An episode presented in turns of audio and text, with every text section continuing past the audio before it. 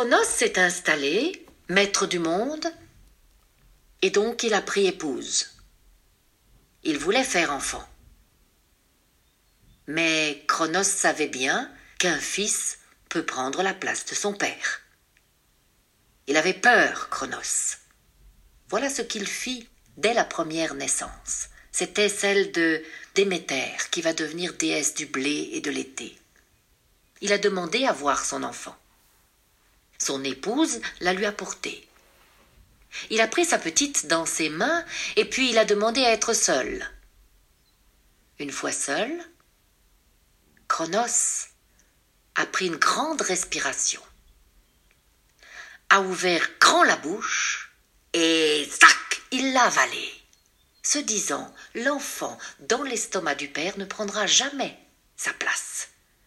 Il était rassuré, il pouvait continuer de faire enfant, et il en a fait d'autres. Tiens, Poséidon, qui va devenir dieu de la mer, Neptune. Eh bien, le jour de sa naissance, il a demandé à le voir, son épouse le lui a porté, il l'a pris dans ses mains, seul, il a pris une grande respiration, il a ouvert grand la bouche et zioup Poséidon dans l'estomac du père, et il les a tous avalés. Estia qui va devenir déesse du foyer, et puis Héra qui va épouser Zeus, la belle Junon.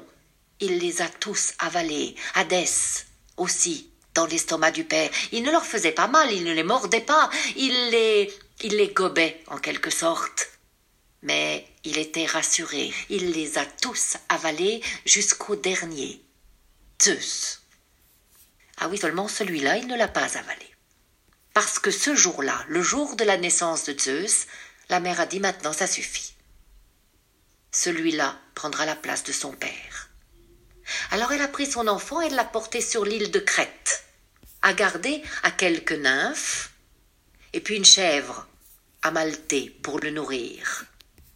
Seulement pendant ce temps-là, le père réclamait l'enfant à manger.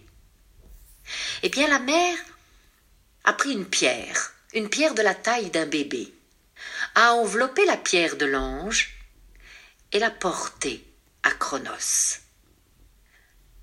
Le père a pris ce qu'il pensait être son enfant dans ses mains, il a demandé à être seul, il a pris une grande respiration, il a ouvert grand la bouche, et zac la pierre dans l'estomac du père.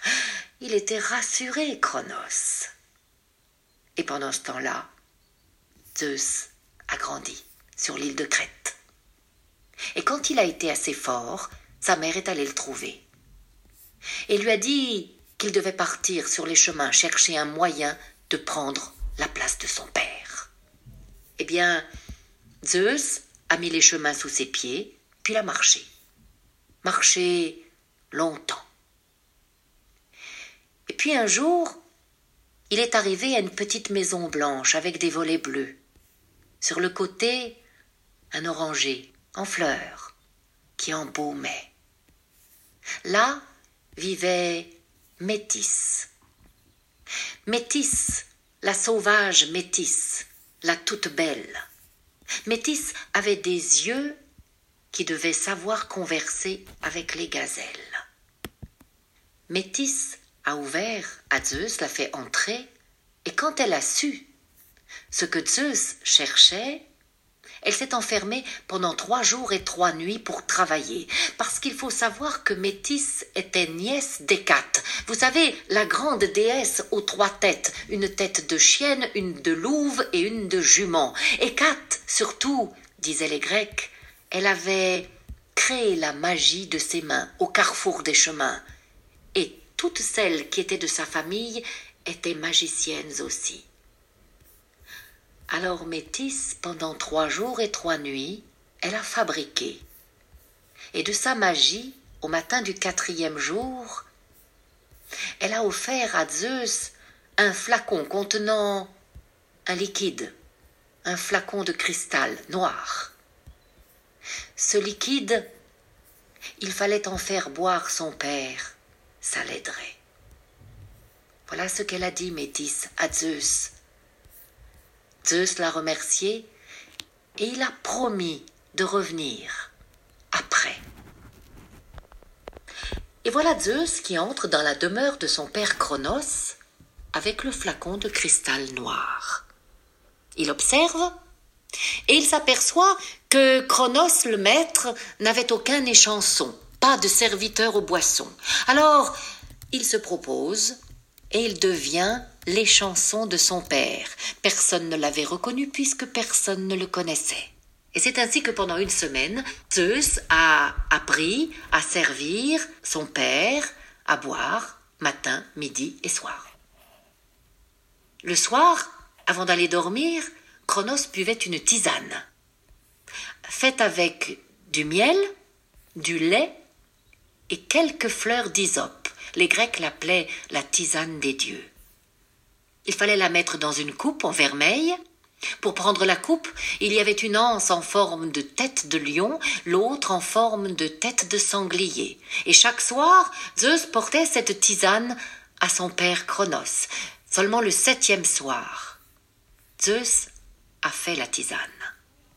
Un peu de miel, du lait, quelques fleurs d'hysope et quelques gouttes contenues dans le flacon de cristal noir. Le tout dans la coupe de vermeil, il l'a porté à Chronos. Tête de lion, tête de sanglier.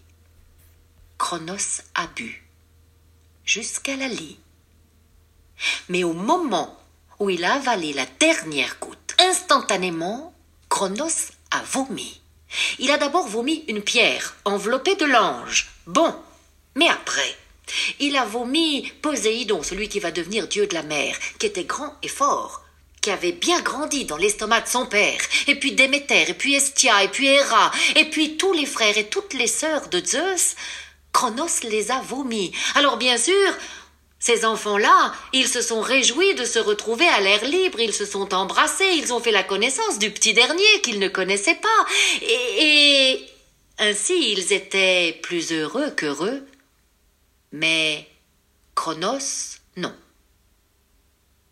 Chronos avait bien compris que si ses enfants étaient là, grands et forts, c'était pour prendre sa place.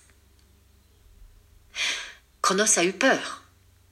Il est allé chercher tous ses frères, les autres titans.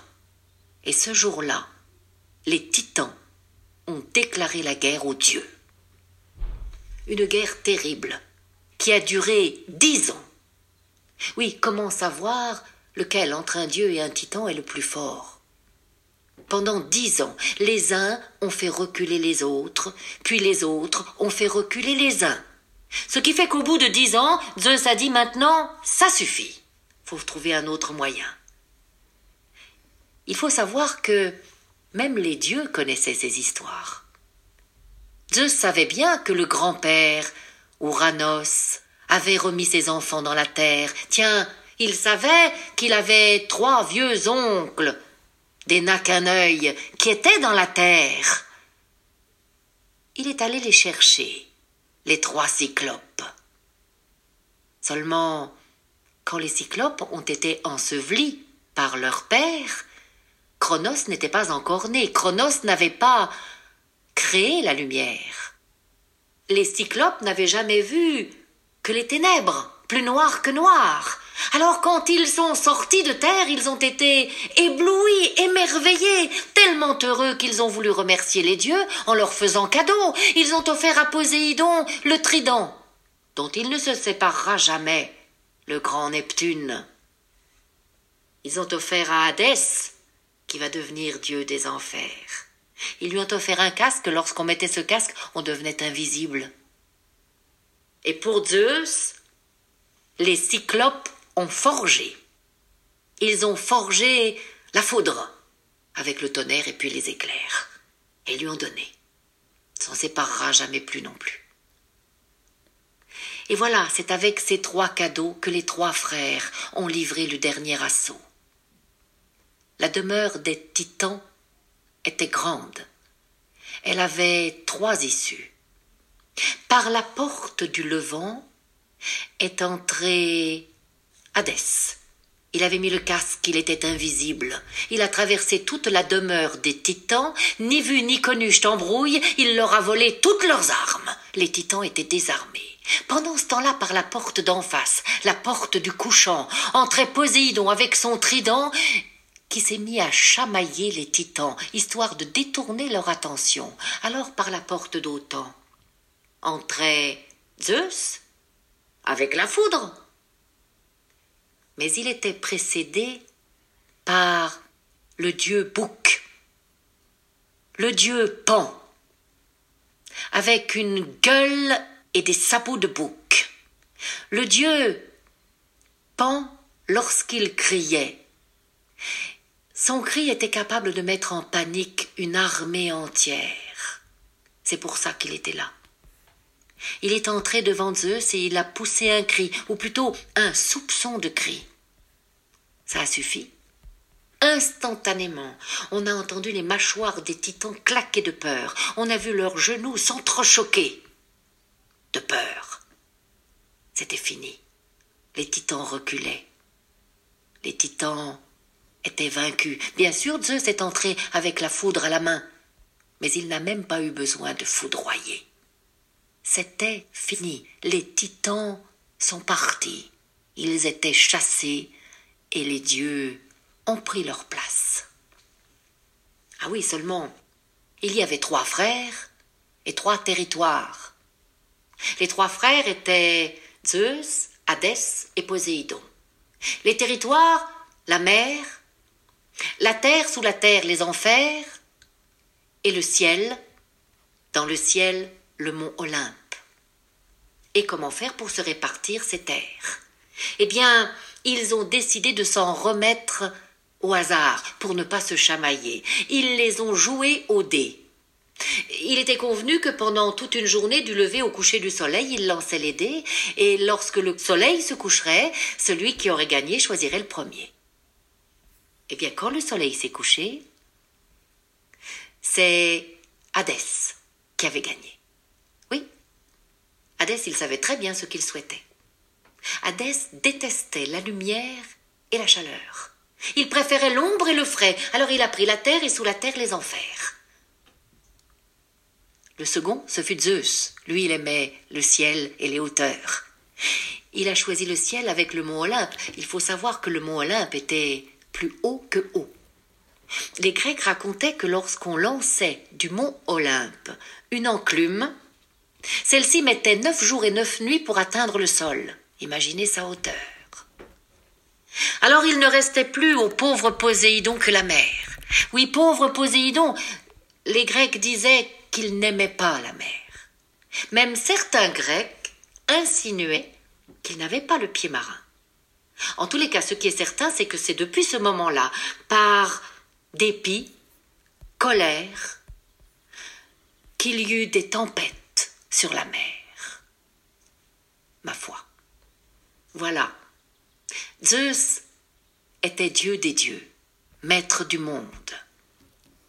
Alors il devait prendre épouse, il savait très bien laquelle de ses sœurs il préférait. C'était Héra. Héra aux bras blancs, Héra aux yeux de vache. Eh bien, il fallait la séduire. Ce qu'il fit, comme il fit pour toutes les autres, car il y en eut beaucoup après. Il se transforma pour la séduire. Oh, il se transforma en oiseau, un petit oiseau de rien du tout, un coucou. Seulement, l'oiseau volta autour des euh, euh, chanta, fit le beau.